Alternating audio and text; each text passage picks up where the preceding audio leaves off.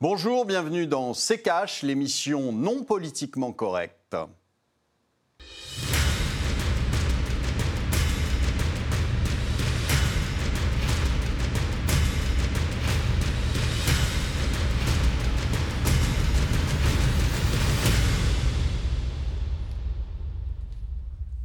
Bonjour, aujourd'hui nous allons vous parler de l'Europe, l'Europe post-Brexit.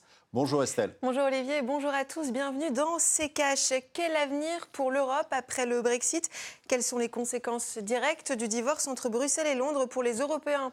Et pour les Britanniques Quels sont encore les sujets épineux sur la table des négociations? Vous allez le voir avec le tiroir cash d'Antoine Vassas. Les négociations s'annoncent laborieuses. Prévu pour s'étendre tout au long de l'année 2020, voire jusqu'en 2022 si besoin, la phase de transition, celle des négociations, s'annonce déjà joyeuse. À en croire les diverses prises de parole, Jean-Yves Le Drian, ministre français des Affaires étrangères, affirme déjà, je cite, On va s'étriper pas mal avec les Britanniques. L'objectif des négociations commerciales depuis le 1er février est d'arriver à établir un accord de libre-échange. Et le match s'annonce serré entre les négociateurs de l'UE et du Royaume-Uni, David Frost et Michel Barnier, avec plusieurs points de tension. La pêche, avantage aux Britanniques. Leurs eaux territoriales représentent une grosse partie du chiffre d'affaires des pêcheurs de l'UE. Pour les Français, c'est 30%. L'industrie financière, ou la City de Londres, perd avec le Brexit sa liberté d'agir sur les marchés financiers du continent et a donc besoin d'un accord de Bruxelles. Restent aussi les normes européennes que les Britanniques ne veulent pas respecter et qui concernent énormément de produits chimiques ou alimentaires. Bref, le match promet d'être serré, surtout si aucune des deux parties ne veut faire de concessions. Dans le tiroir cash, on préfère ne pas faire de pronostics. Alors Olivier, euh, il y a des poids lourds à gérer hein, dans ces négociations, pour reprendre les mots de Jean-Yves Le Drian, le ministre des Affaires étrangères. Euh, parmi euh, les sujets évoqués dans le tiroir cash, qu'est-ce qui vous semble le plus compliqué à négocier? En ce moment, ils sont en train de négocier les, le, le budget de l'Europe pour de 2021 à 2028. Mais ça, ça se fait sans le Royaume-Uni, ces négociations bah, Ça va se faire sans le Royaume-Uni, mais, justement, ça pose un petit souci parce que sur les, sur les 7 ans à venir, en, gros, ça représente 75 milliards qu'il faut trouver, qu'il faut trouver quelque part. Et, donc, imaginez-vous qui va pouvoir payer ces 75 milliards d'euros, en gros, la France et l'Allemagne. Donc euh, ça, pose, ça pose réellement un problème. Après, en effet, il y a euh, tous les points qu'on a euh, donnés dans le, tiroir cash et puis d'autres. Qu'est-ce que devient le secteur automobile Qu'est-ce que devient... Donc vous avez un certain nombre de, choses sur lesquelles il va falloir créer des accords bilatéraux entre, entre le Royaume-Uni et, les pays européens. Mais vous savez, a priori, personne n'a intérêt à ce que euh, euh, ça se, braque d'un côté ou de l'autre. Donc, euh, de toute façon, on va trouver des accords. Vous savez qu'il y a plein de pays dans le monde qui ne sont pas dans l'Europe et qui commercent avec les Anglais et ça se passe très bien. Donc, il ne faut pas croire.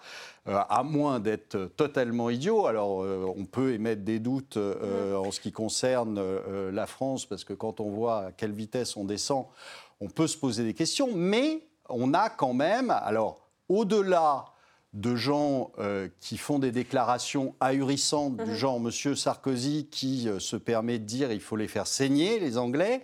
Je ne comprends pas très bien la logique de ce genre de commentaires, mais mis à part ça, euh, on a tous intérêt à commercer gentiment et donc on trouvera tous des accords. Alors justement, Olivier, place à la deuxième partie de cette émission. Cette semaine, nous recevons Kostas Botopoulos, ex-président de l'autorité grecque des marchés financiers. Bonjour Kostas Botopoulos, merci beaucoup d'avoir accepté notre invitation. Bienvenue. Bonjour. Alors euh, on l'a vu, hein, le Royaume-Uni est sorti euh, de l'UE le 31 janvier dernier. Aujourd'hui, euh, pour le moment, comment se traduit ce divorce pour les citoyens européens et britanniques?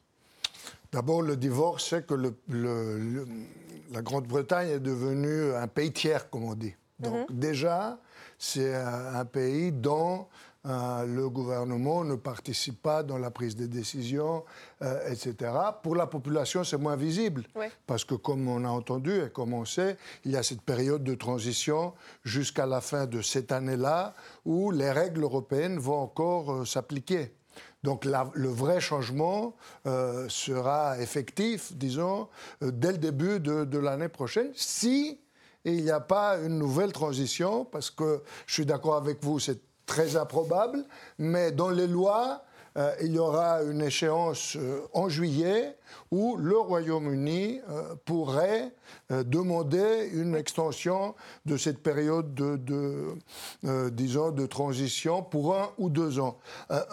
Je, je, vois dans votre regard que vous allez, que vous allez me dire que ça ne se fera pas non, mais c'est pas, pas que je. du tout... moi, je ne dis rien. Je dis simplement, j'écoute Boris Johnson qui a dit euh, très clairement dès le départ, il est absolument hors de question de repousser la chose.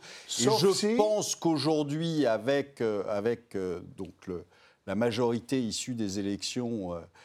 Du, de décembre 2019, je pense qu'il n'a pas forcément non plus intérêt à repousser les choses, ou en tout cas, de toute façon, euh, quand on négocie, on ne part pas en disant on va, on va euh, euh, de toute façon mettre deux ans de plus. Donc quand vous négociez, évidemment, vous êtes obligé de mettre des échéances et d'être ferme sur vos échéances. Donc de toute façon, j'ai quand même assez euh, de, gros doutes sur le fait qu'il repousse. Euh, mais il y a quand même. Mais il a la possibilité de le faire juridiquement.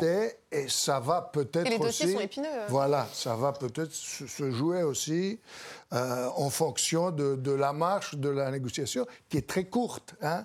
On parle d'une négociation qui va durer mhm. pour, un, pour, des sujets vastes et épineux, et une négociation qui va durer donc euh, neuf mois. Hein. Ceci, dit, ça fait déjà quatre ans que c'est sur la table. Hein, donc. Mais, sans progrès. Mais sans progrès. Ah, mais sans progrès. Mais sans progrès. Euh, ça n'a progressé que quand Boris Johnson a pris les choses en main. Ça dépend du sens ah, qu'on du point de vue. Du, du sens qu'on donne au terme progrès. Monsieur Botopoulos, un mot euh, sur le fonctionnement de l'UE. Olivier l'évoquait tout à l'heure. Un sommet, un sommet sur le budget a été organisé à Bruxelles le 20 février. Il s'agit de fixer le budget de l'Union pour les sept années à venir. Euh, L'Europe qui va donc devoir se passer de la contribution euh, des Britanniques, euh, qui s'élève entre 60 et 75 milliards d'euros sur 7 ans. C'était le deuxième contributeur après l'Allemagne. C'est déjà un premier casse-tête pour l'UE, cette sorte de budget? C'est une difficulté, parce qu'on doit trouver de l'argent. Comment, on, va demander, on va demander aux grands contributeurs, donc d'abord à la France et à l'Allemagne, deuxièmement à l'Italie, des pays euh, entre nous qui, ont, qui, ne sont pas tous en euh, très bonne santé euh, financière et économique, mais à mon avis, ça, ça va se régler parce qu'il n'y a, pas de, de, il a pas de marge de manœuvre là-dessus. Hein. Est-ce que l'UE, finalement, n'a pas plus à perdre que le Royaume-Uni? Ah, si vous me demandez mon avis, c'est une, c'est une, c'est pas une bonne chose que ça arrive pour les deux parties. Mm. Je peux pas dire si ça va faire euh, plus mal euh, aux uns ou aux autres à mon avis, mais euh, ça, euh, je n'engage que moi, euh, ça sera plutôt à long terme le Royaume-Uni et pas l'Union européenne qui en souffrira. Mais on va voir, et c'est pas la, c'est pas la question du, du, moment. Déjà, déjà politiquement, l'Europe souffre parce que ça fait un précédent parce qu'ils ont lutté jusqu'au dernier moment pour que ça ne se fasse pas. Ça se fait. Euh, euh, et, alors, ce qui, serait, euh, le pire, je pense, en tout cas politiquement pour l'Europe, pour l'Union européenne, c'est que ça se passe bien pour les Anglais. C'est-à-dire que ça donnerait probablement des idées à d'autres hein, qui sont aujourd'hui plus que sceptiques sur l'intérêt de cette Union européenne et sur les dictates qu'impose le, l'Union européenne euh, pour euh, euh, sortir, ou en tout cas pour avoir des velléités de le faire. Donc c'est ce, que, ce que ne voulait pas l'Europe. c'est ce qu'ils ont eu. Et, et donc aujourd'hui, je pense qu'on a plus à y perdre côté européen. Alors après, au niveau économique, Bien sûr qu'il n'y a pas un gagnant et un perdant net, que ça va créer des difficultés dans les deux camps je dirais, si on peut appeler ça comme ça. Ça va créer des difficultés. Euh, euh, et, malheureusement, euh, d'abord, dont on n'a absolument aucune idée, c'est-à-dire qu'on est incapable aujourd'hui de chiffrer exactement ce que ça va coûter aux uns et aux autres. Mmh. Mais le fait est que le, le, déjà techniquement, je vous dis 75 milliards d'euros. Alors, vous nous disiez que ça allait se faire. Oui, ça va, ça va se faire, sauf que ça va être euh, quand même douloureux parce qu'il euh, il faut euh, mettre de l'argent qu'on n'a pas. il y a des pays Ni les uns ni les autres. C'est-à-dire qu'aujourd'hui, aucun pays européen ne se porte bien. Euh, et aucun pays européen n'a 75 milliards d'euros à mettre euh, pour l'Europe. Donc euh, ça va créer des difficultés, des difficultés immédiates. C'est-à-dire qu'il faut les trouver, ou alors il faut verser moins de subventions à des, à des pays qui sont déjà pas très europhiles, on va dire, ou qui ne sont plus aussi europhiles qu'avant. Et donc ça risque de poser des problèmes à l'Union européenne. Trois petites remarques, si je peux. Euh, parce que c'est très intéressant. Première remarque, c'est pas euh, c'est pas comme si le Brexit euh, était adoubé par toute la population britannique d'abord, hein, parce que vous parliez d'une victoire politique, c'était 52-48. Mm. Donc il y a une grande partie de la population déjà britannique qui n'est pas contente du tout et qui, comme vous savez, de façon très démocratique mais très ferme, a essayé pas de renverser une décision tout à fait légitime, mais de faire passer ce qu'on appelait le Brexit pas dur, mais doux. Je ne sais pas si c'est le mot euh, français qu'on utilise, mais pas hard, euh, pas, le Brexit dur. Mhm. Donc, déjà, ce n'est pas une situation qui enthousiasme euh, tout le monde. Première remarque. Deuxième remarque, il y a quand même un secteur important, et important surtout pour le Royaume-Uni, c'est les services financiers, mmh. c'est toute la situation des marchés euh, financiers, où avec la perte du fameux passeport, c'est-à-dire de, l'accès immédiat mmh. euh, du Royaume-Uni dans les marchés européens, il y aura sûrement, il y a déjà un problème parce qu'il faut trouver euh, un autre mode d'accès sur le marché. Euh, sur la situation internationale. Euh, vous avez raison, il n'y a pas que euh, l'Union européenne, mais les accords bilatéraux avec les autres pays ne se font pas en un jour non plus. On a vu les difficultés avec les États-Unis qui sont quand même l'ami traditionnel de la Grande-Bretagne. Alors on va marquer une courte pause, on revient dans un instant.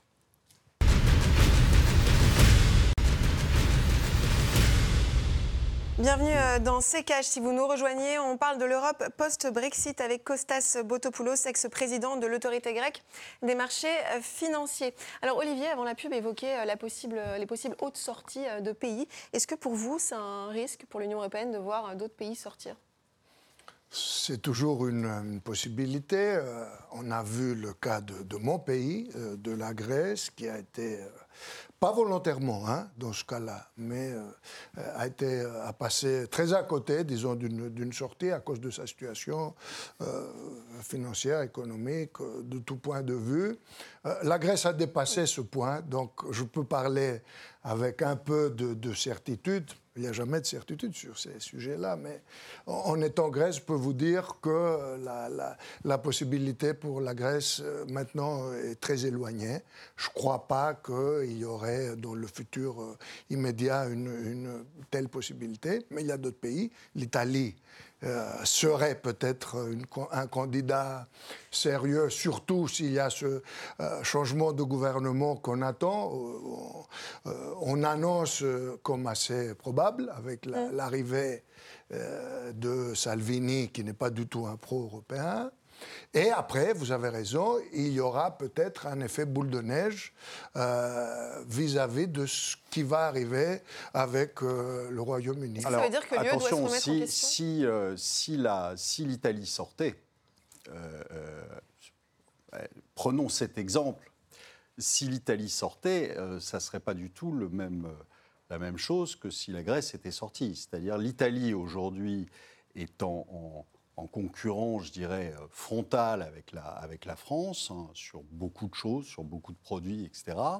Si l'Italie sort, vous avez un éclatement de l'euro et de l'Europe, de l'Union européenne, dans les mois qui suivent.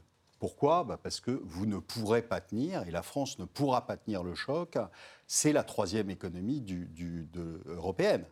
Euh, euh, donc, euh, vous ne, si jamais l'Italie sort, c'est la fin indiscutablement. et Moi, je n'ai pas dit qu'elle va sortir. Non, non, non je mais dis je, que c'est un sérieux candidat. Voilà. Et surtout, s'il y a ce changement euh, politique, et on n'est pas, on devine pas là. C'est Salvini lui-même qui a dit que euh, si la, cet argument qui n'a pas marché dans le cas de la Grèce, si l'Europe ne se plie pas à l'Italie, l'Italie va sortir. Hein. Mhm.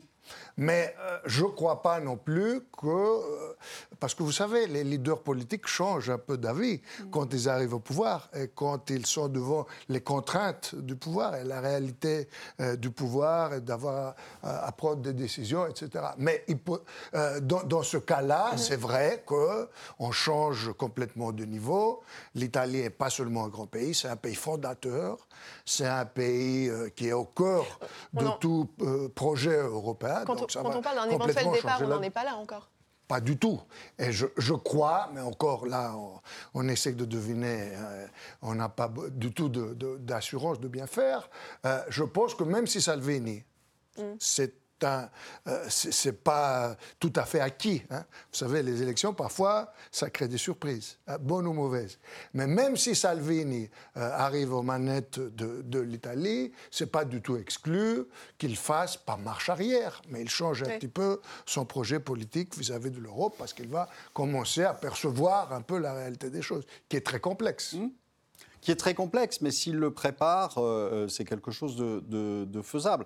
On est quand même beaucoup d'économistes de, et de pays et d'hommes politiques à, avoir compris que euh, l'euro ne fonctionnait pas. L'euro ne fonctionne pas, sinon on n'aurait pas eu euh, ce qu'on a eu avec la Grèce, ce qu'on a eu avec, euh, avec l'Italie. L'euro est quelque chose qui ne fonctionne Alors, pas. On va s'arrêter là-dessus. Aujourd'hui, aujourd'hui, la plupart des économistes euh, sérieux, je dirais, dont des prix Nobel et autres, ont fait ce, ce constat. Ça ne fonctionne pas. Donc quand ça ne fonctionne pas, ce qui est étonnant, c'est qu'on n'arrive jamais à avoir un débat sérieux là-dessus. C'est-à-dire qu'on a, euh, quand on a des débats, on est face en général à des, des européistes qui nous disent si c'est pas ça, c'est le chaos. Ben, si c'est pas ça, c'est le chaos, c'est pas un argument Il faut qu'on arrive aujourd'hui à poser les choses sur la table et à voir comment on peut fonctionner mieux.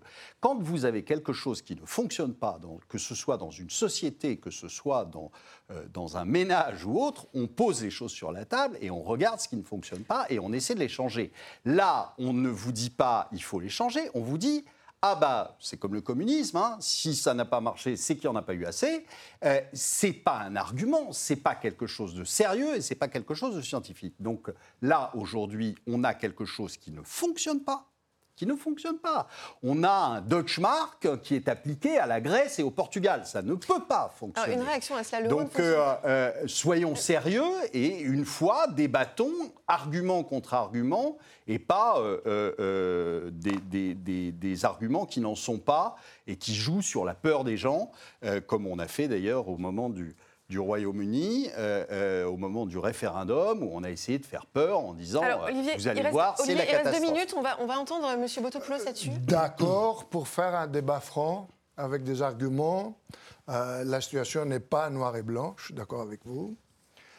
mais je suis partiellement pas d'accord, pour le dire poliment, mais je, je, le sens ainsi, partiellement pas d'accord sur l'échec de l'euro global. À mon avis, ce n'est pas un échec global. Et d'ailleurs, euh, un peu par ricochet, l'exemple grec le montre, mhm. c'est-à-dire qu'on euh, a finalement trouvé euh, une solution qui n'était pas là au début.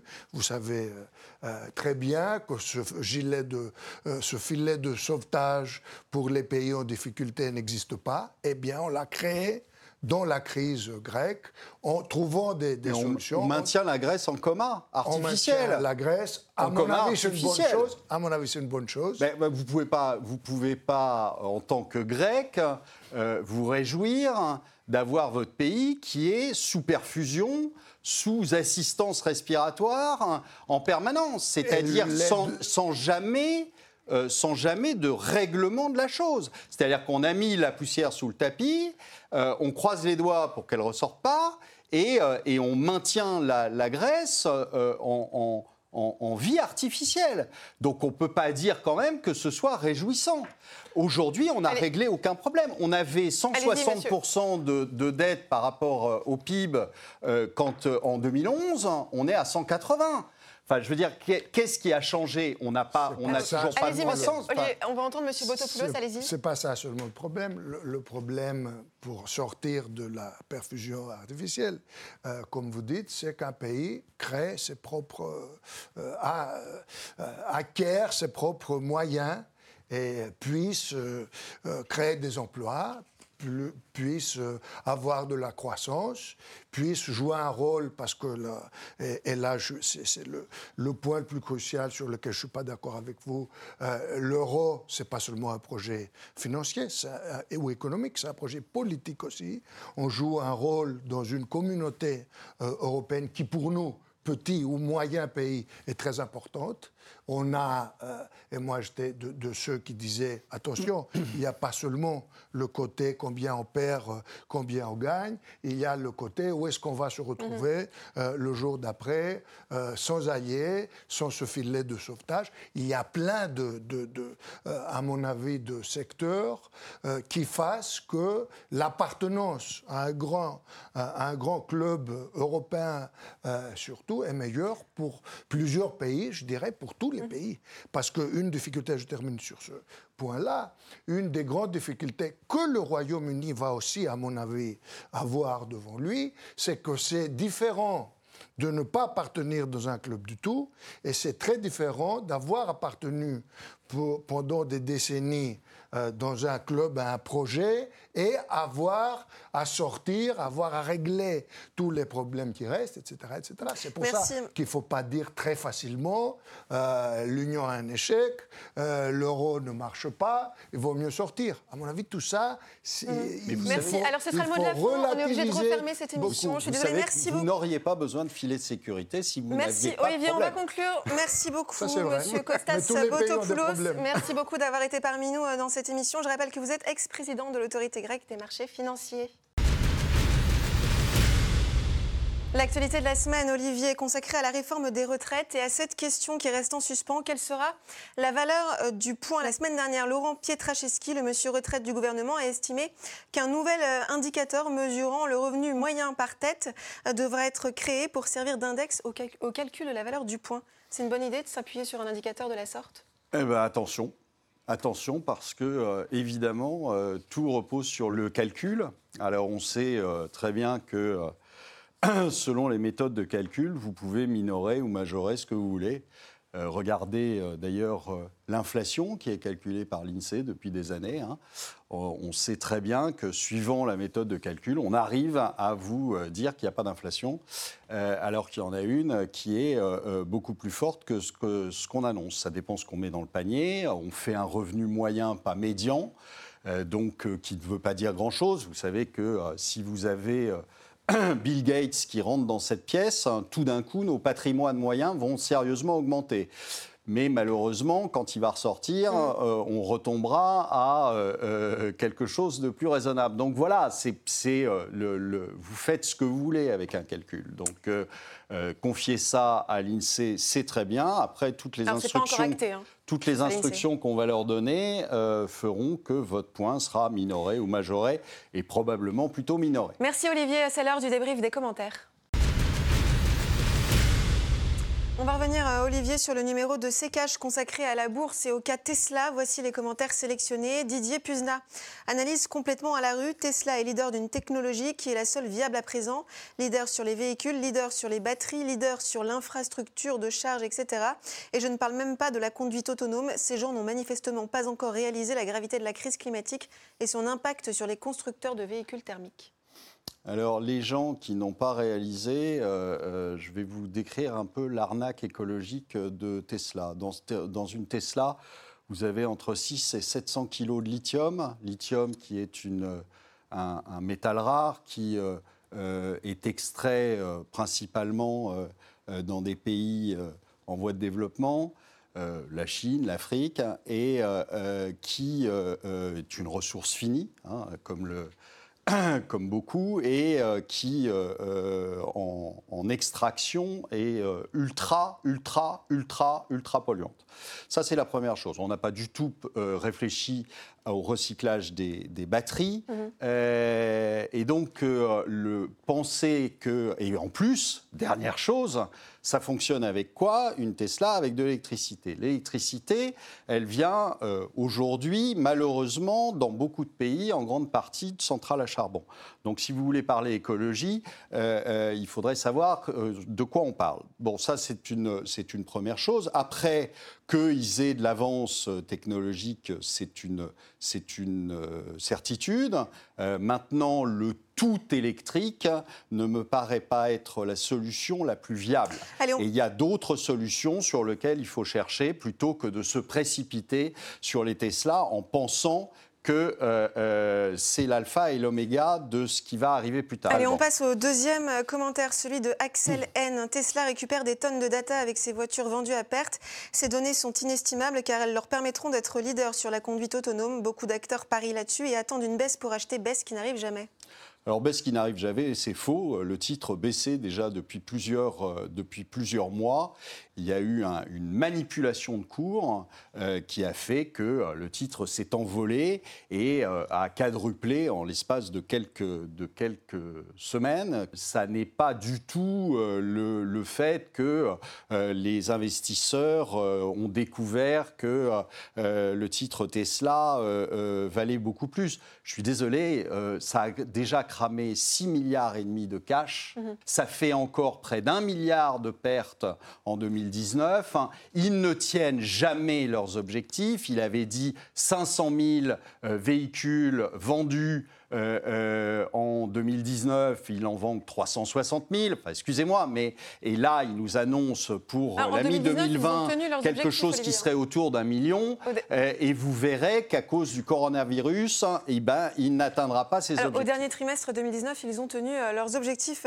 Olivier, merci mm. beaucoup. C'est la fin de cette émission. Merci de l'avoir suivi. Pour voir ou revoir nos précédents épisodes, rendez-vous sur Internet à l'adresse rtfrance.tv. N'oubliez pas que vous pouvez réagir à cette émission avec le hashtag RTCash. Olivier, le mot de la fin.